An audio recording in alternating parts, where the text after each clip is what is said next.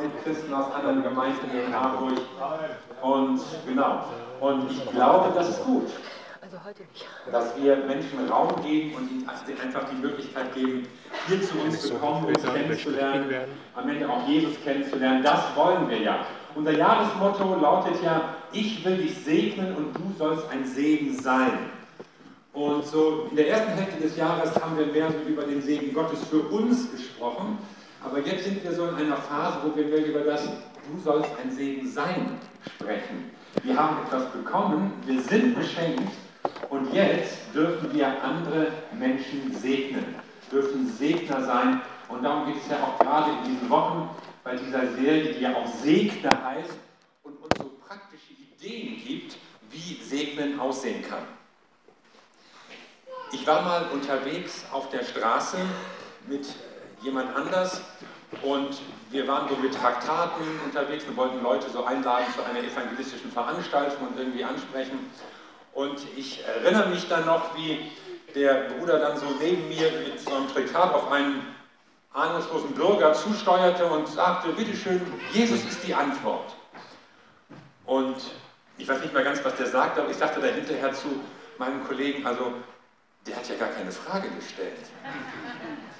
Und irgendwie wurde uns dann so klar, wir Christen sind schnell mit irgendwelchen Antworten. Und sie fängt meistens mit J an. Aber wir stellen vielleicht gar nicht erstmal so die Frage, was die Leute brauchen oder was deren Bedürfnis ist und was sie überhaupt nötig haben. Und wenn man in das Leben von Menschen hineinhört oder sich mit Leuten unterhält, dann sind ja die wenigsten auf der Suche und wollen jetzt eine neue Religion annehmen. Ja, ich bin auf der Suche nach einer Religion, welche überzeugt mich. Sondern sie denken an ganz praktische Fragen ihres Lebens. Ja, jemand findet sich zu hässlich, wenn ich an das Beispiel denke, ich bin nicht sportlich genug und ich habe Theater in meiner Familie, das läuft alles nicht, wie ich mir das vorgestellt habe und mein Chef gibt mir nicht das, was ich verdiene, sondern viel weniger. Also Leute haben jede Menge Probleme, Schwierigkeiten, Krankheiten vielleicht, über die sie nachdenken, die sie beschweren und überlegen nicht, gibt es eine Kirche oder eine Religion, der ich mich anschließen könnte. Und wenn wir sagen segne, dann machen wir gerade da einen Punkt hin, wo wir nämlich den Menschen diese Fragen beantworten wollen, die sie wirklich stellen, die ihnen praktisch helfen, bedürfnisorientiert in ihr Leben hineinzusprechen, zu fragen, wie können wir helfen, was können wir machen. Und ich freue mich eigentlich, dass das ein Thema ist, das insgesamt so in der Christenheit in den letzten Jahren. Bitte? Darf ich nicht dahin? Aber sitzen darf ich doch, oder? Okay. Ich habe jetzt nicht gedacht, das gibt ja irgendwelche Falltüren, ich doch mal was wissen. Dass die Christen in den letzten Jahren verstärkt bemerkt haben, wir haben einen Auftrag, Menschen zu segnen, Menschen Gutes zu tun. Und nicht immer nur mit dem direkten Hintergedanken, vielleicht kommen sie zur Kirche, vielleicht lassen sie sich taufen, vielleicht gehen sie schon auf den vier Wochen jetzt hin, sondern einfach ihnen Gutes zu tun. Wenn ich zum Beispiel an unsere Stadtinsel denke, die wir vor einigen Jahren begonnen haben, und mit der wir jetzt an weit über zehn Plätzen überall in Hamburg, vor allem mit Kindertreffs, aber auch mit anderen Maßnahmen präsent sind. Ja? Kleiderkammern zum Beispiel, Essensverteilung. Ja, da können Leute kommen, die zu wenig Geld haben, sich irgendwelche Kleider zu kaufen. Und ja, ich möchte diese fünf T-Shirts und diese Hosen, die Jacke nehme ich auch noch. Ja gut, dann spricht mir dieses Bekehrungsgebet nach. So eben nicht.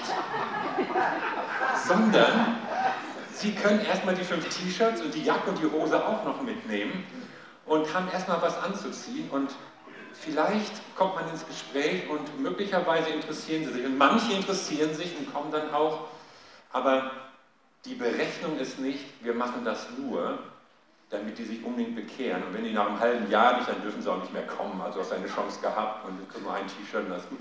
Sondern sie sollen uns kennenlernen und wir wollen die Bedürfnisse dieser Leute stillen und einfach etwas Gutes tun in ihrem Leben. Und darum geht es auch bei Segne, dass Gott auch auf dem Herzen hat, Menschen zu dienen, Menschen auch in ihrer Not zu dienen. Es ist auch Gottes Wesen, dass er seine Liebe zu den Leuten fließen lässt.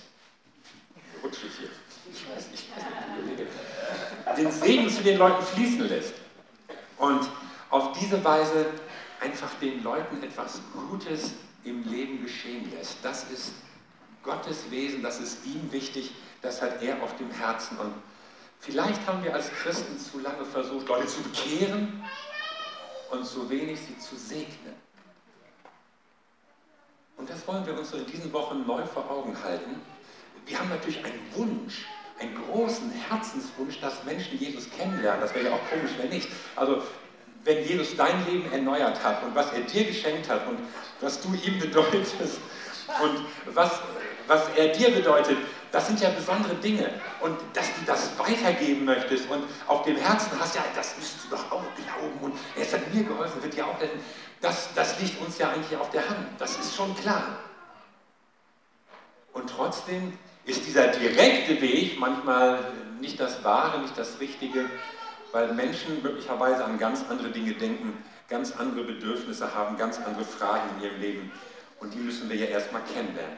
Letzte Woche haben wir hier gestartet mit Starte mit Gebet. Das war so das erste, also das S in diesem Wort Segne, starte mit Gebet. Und bedeutet, wir wollen anfangen, für Menschen zu beten, einfach sie vor Gott zu bringen mit ihrer Situation. Damit beginnt Segen. Und heute geht es um einfach zuhören. Also ich bin gesegnet und ich möchte andere segnen. Und dazu kann auch gehören, dass ich mir Zeit nehme, dass ich zuhöre, dass ich erstmal verstehe, wo stehen sie, was ist in ihrem Leben los. Dazu ein Text aus der Bibel, Lukas 18, Vers 35. Jesus und seine Jünger waren unterwegs nach Jericho. In der Nähe der Stadt saß ein Blinder an der Straße und bettelte. Er hörte den Lärm der vorbeiziehenden Menge und fragte nach, was da los sei. Einige riefen ihm zu, Jesus aus Nazareth kommt vorbei.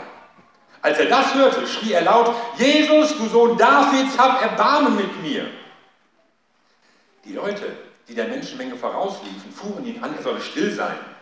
Aber er schrie nur noch lauter, du Sohn Davids, hab Erbarmen mit mir. Jesus blieb stehen und ließ den Mann zu sich führen. Als dieser nahe herangekommen war, fragte Jesus ihn, was soll ich für dich tun? Herr, flehte ihn der Blinde an, ich möchte sehen können. Du sollst sehen können, sagte Jesus zu ihm. Dein Glaube hat dich geheilt. Im selben Augenblick konnte der Blinde sehen. Er folgte Jesus und lobte Gott. Und auch alle, die seine Heilung miterlebt hatten, lobten und dankten Gott. Diese Geschichte kommt in kleinen Varianten in drei Evangelien vor. Markus weiß auch, dass dieser Mann Bartimäus heißt, was ja noch nicht mal ein eigener Name ist. Das heißt ja eigentlich nur Sohn des Timäus. Also man wusste nicht mal, wie dieser Typ heißt, wirklich, der da saß. Man wusste nur, aus dieser Ecke, aus dieser Familie kam er. Und man muss sich die Szene jetzt mal vorstellen. Hier rollt jetzt was rum.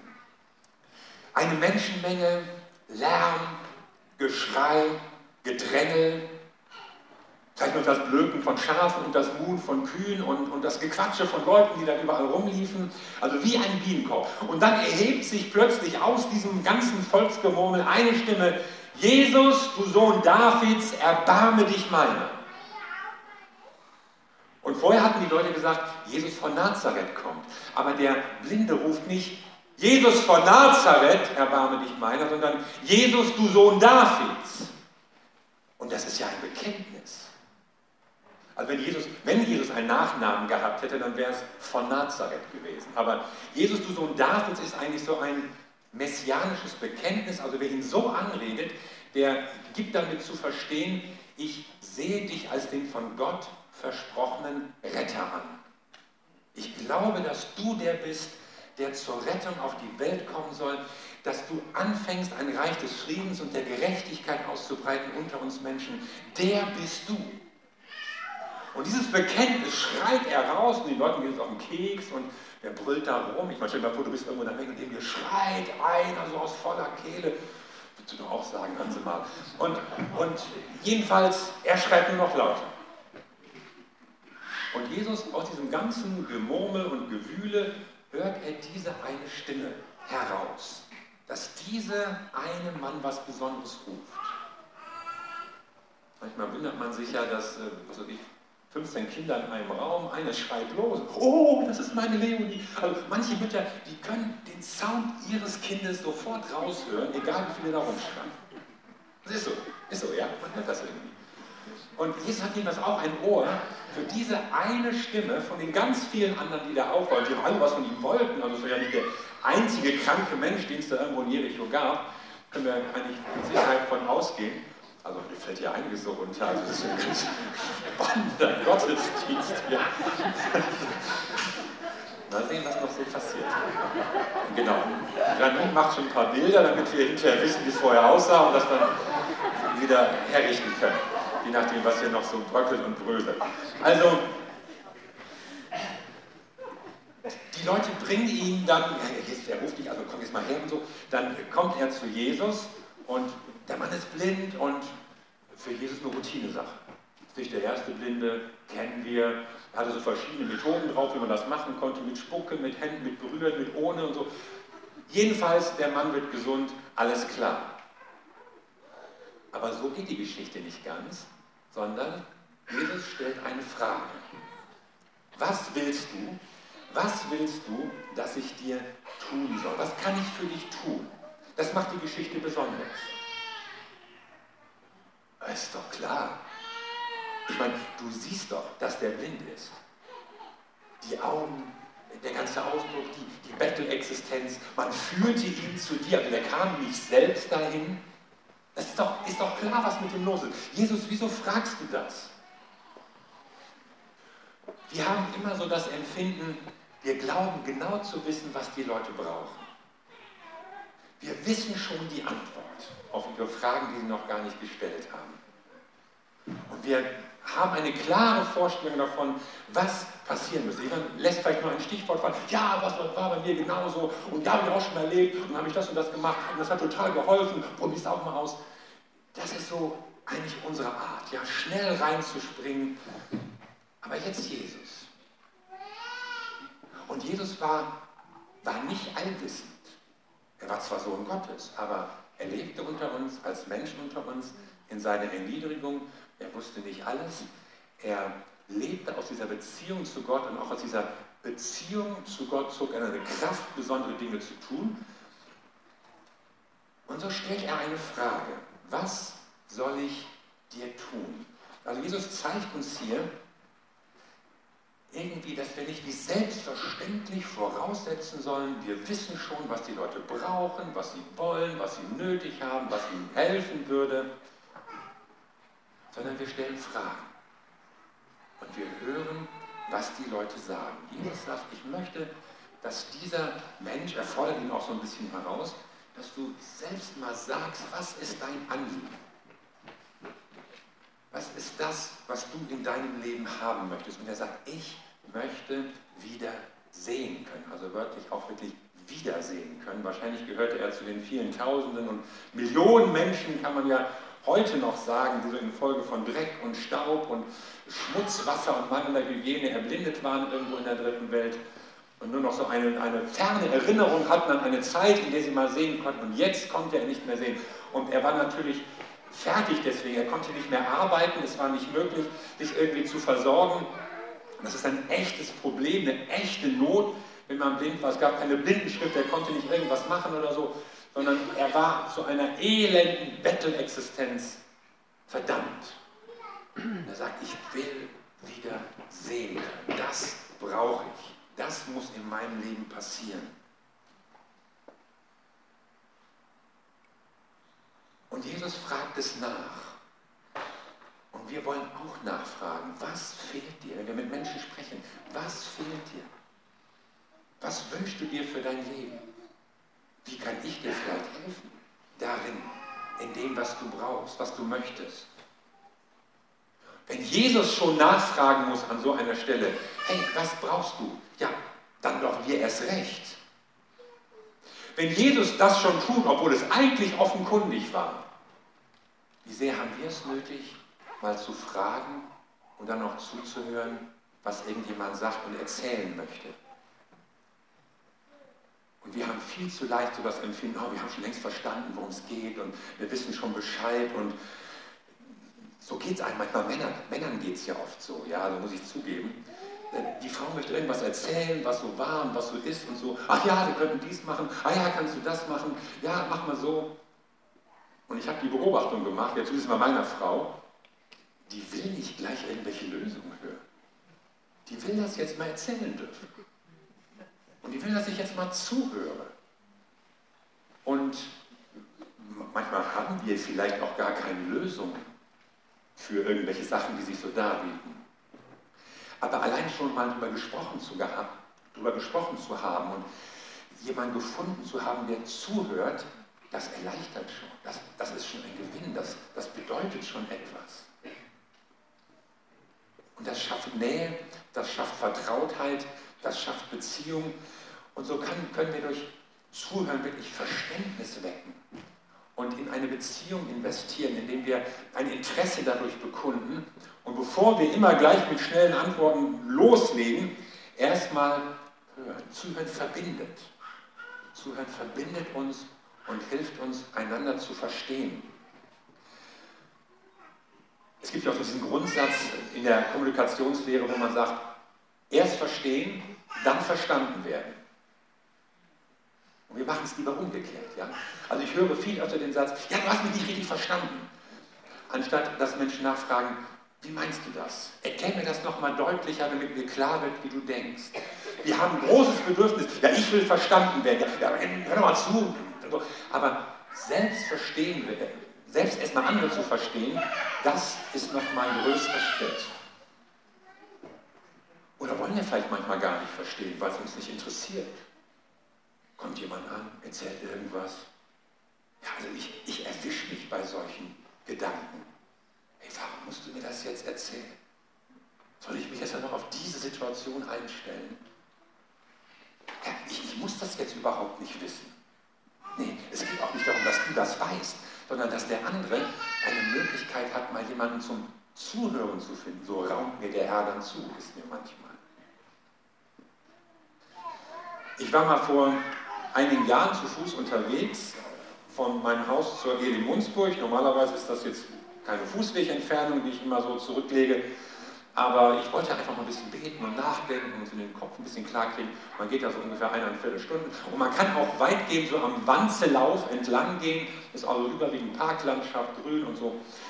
Und also ich marschierte da so versonnen vor mir hin und dachte an den Herrn und an euch und so.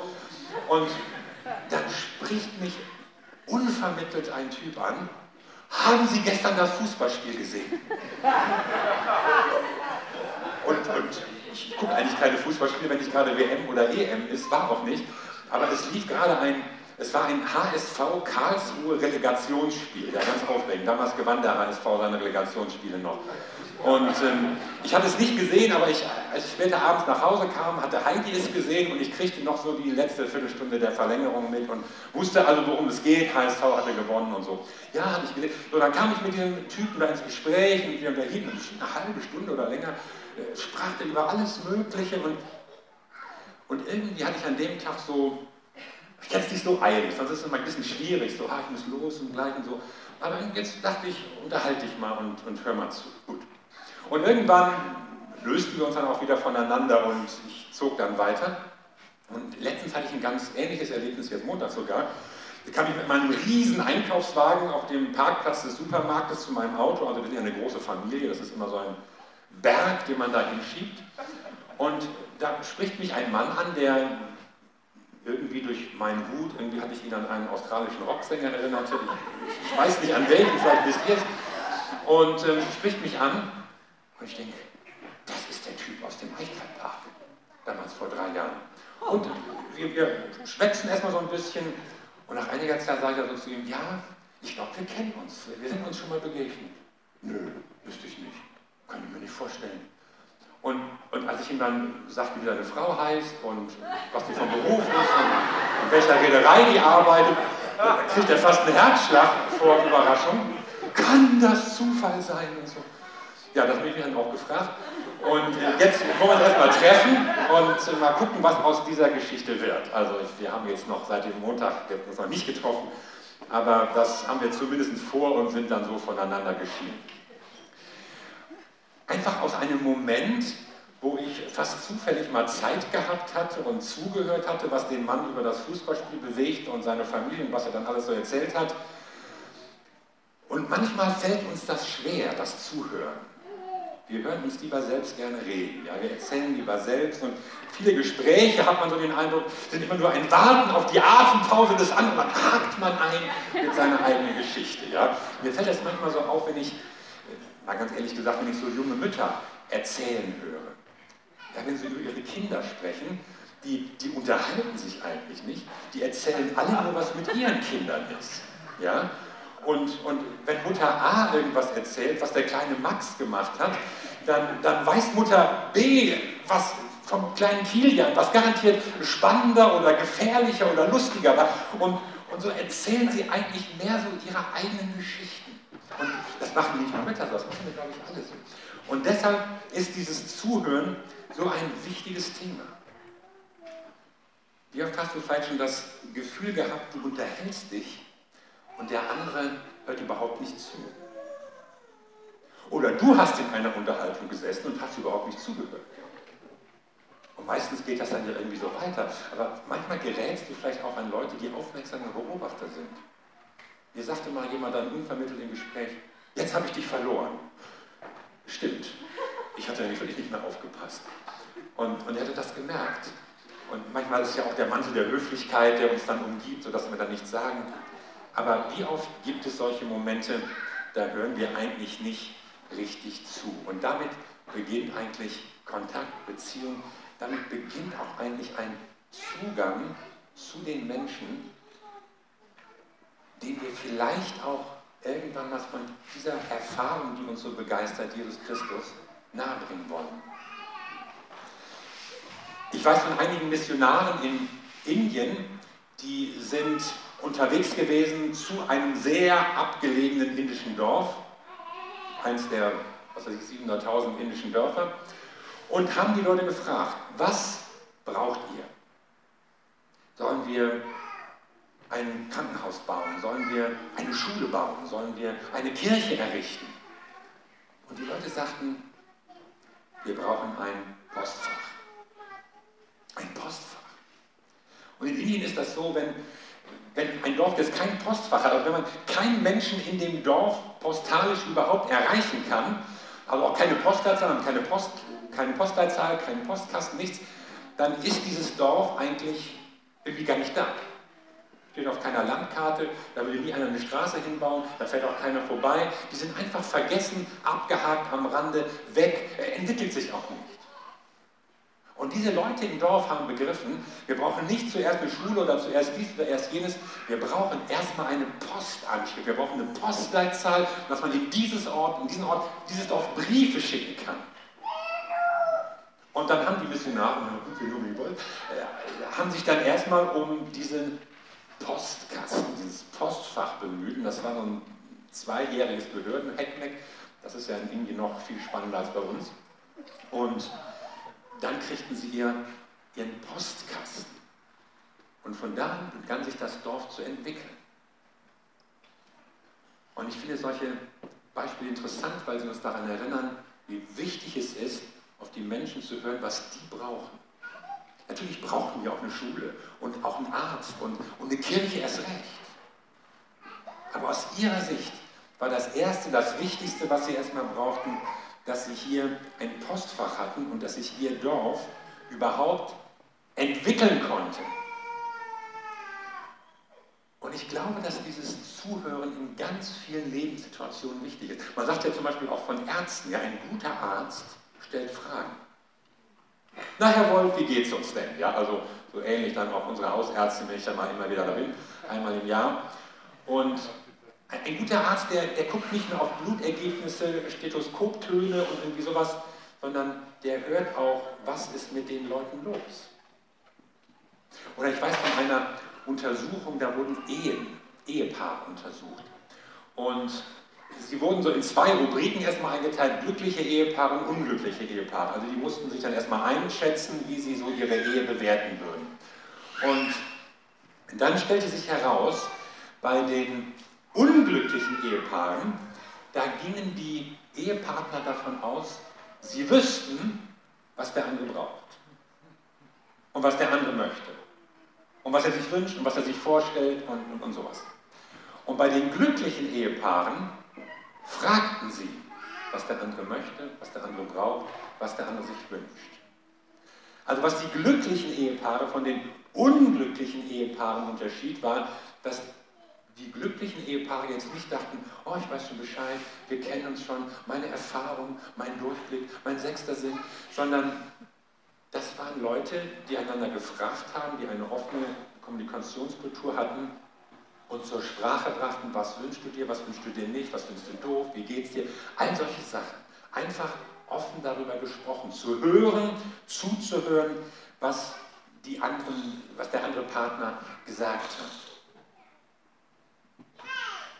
Und man merkt daran, wie auch letztlich Lebensqualität für uns neu entstehen kann, wenn wir diese Fähigkeit entwickeln, besser zuzuhören.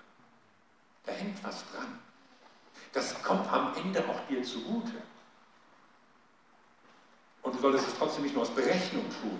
Aber es ist ein Segen auch für uns, wenn wir mehr zuhören und verstehen, was Menschen sagen, wie es ihnen geht, was sie eigentlich erst brauchen. Ich glaube, das ist auch für eine Gemeinde wichtig. Wir sollen Menschen zuhören, aber wir brauchen auch ein, ein offenes Ohr für die Bedürfnisse von, von Orten oder Stadtteilen.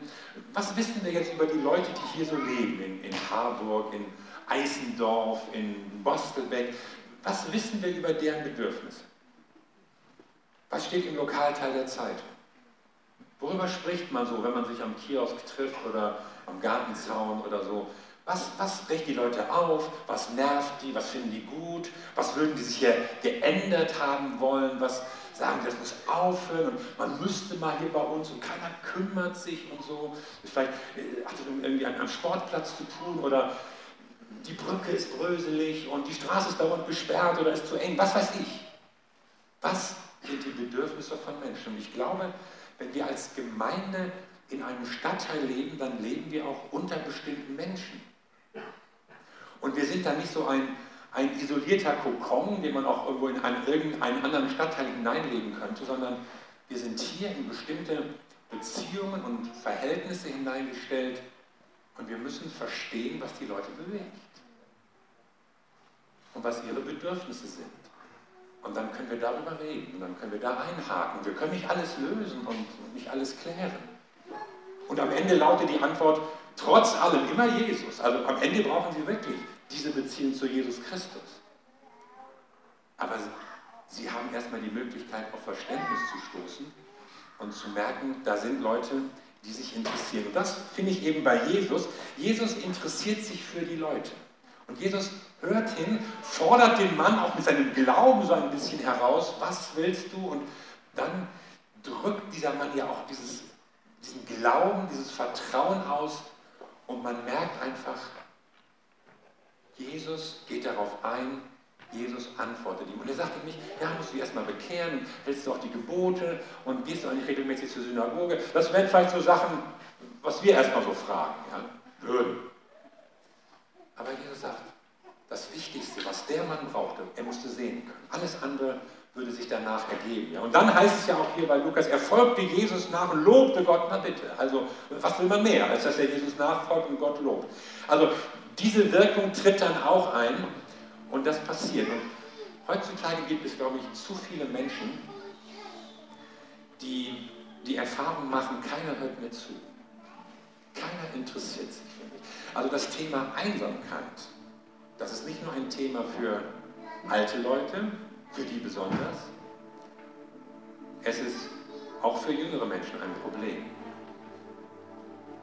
Wir haben viele Single-Haushalte in Hamburg, in den Großstädten überhaupt.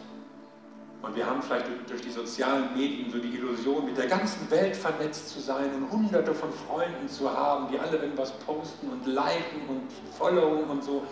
Aber kaum noch Leute, die uns wirklich zuhören.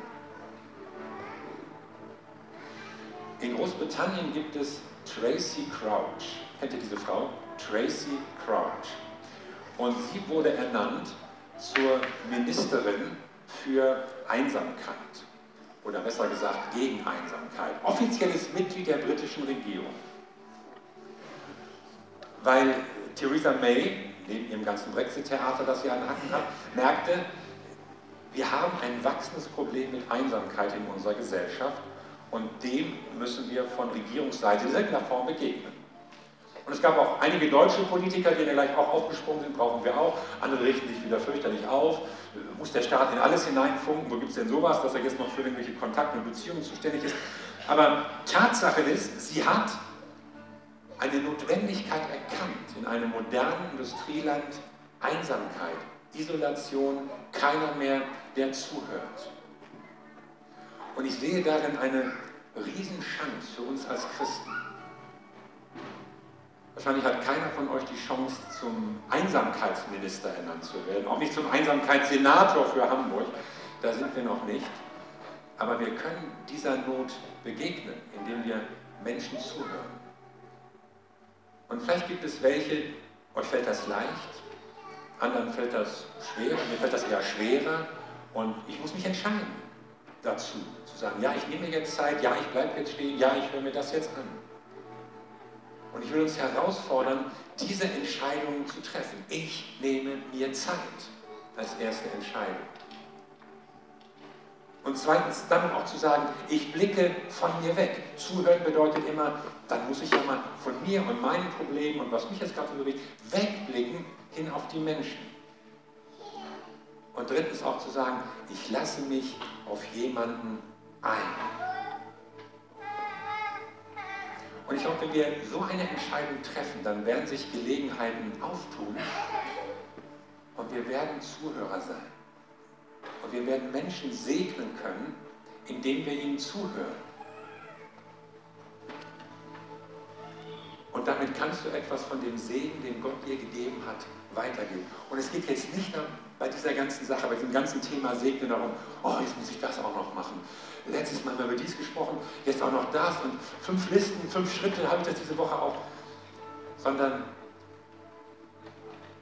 wir sind überzeugt, dass Gott uns segnet und dass er in unseren Herz auch einen Wunsch gelegt hat, diesen Segen zu teilen. Und mit diesem Segen, mit diesen fünf Schritten, die wir jetzt in diesen Wochen durchgehen, geht es eigentlich darum, ein, vielleicht ein Instrument vor Augen zu haben, das es uns leichter macht, was wir sowieso schon wollen. Du musst nicht gehen und denken, oh, jetzt muss ich auch noch zuhören. Nein.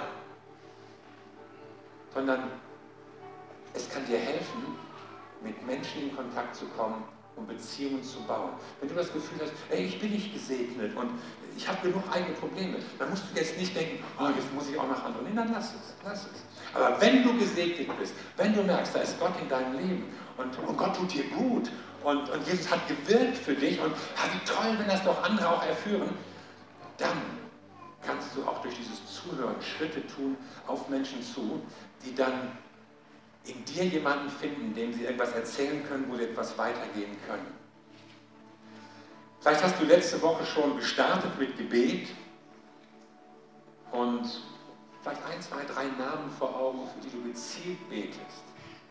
Also ich bete jetzt wir beten jetzt für diesen Parkplatztypen da bei uns, ja. Und, und das Treffen, das wir machen wollen. Beten für Menschen und dann Möglichkeiten zu schaffen, zuzuhören. Und ich glaube, dass Gott uns damit einen, einen Weg, eine Tür öffnet, zu Menschen zu kommen, auch an ihr Herz ranzukommen und ihnen zu dienen und etwas von dem Segen weiterzugeben, den Gott uns geschenkt hat. Amen. Lass uns zusammen beten.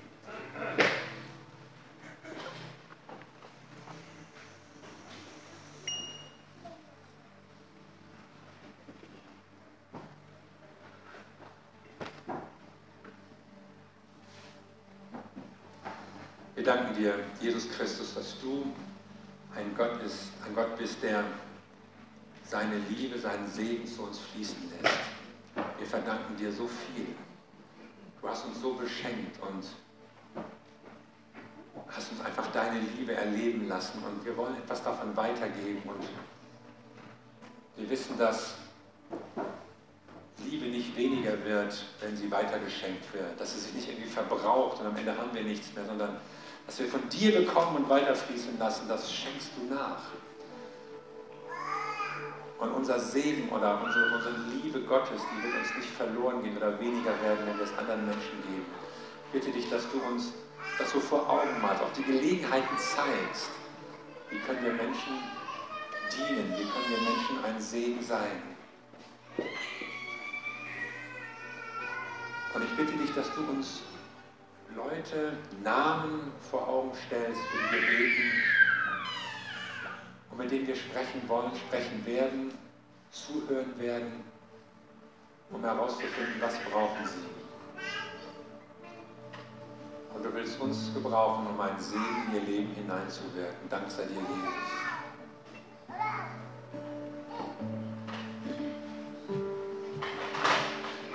Ich möchte, dass wir noch so eine Zeit im Gebet haben und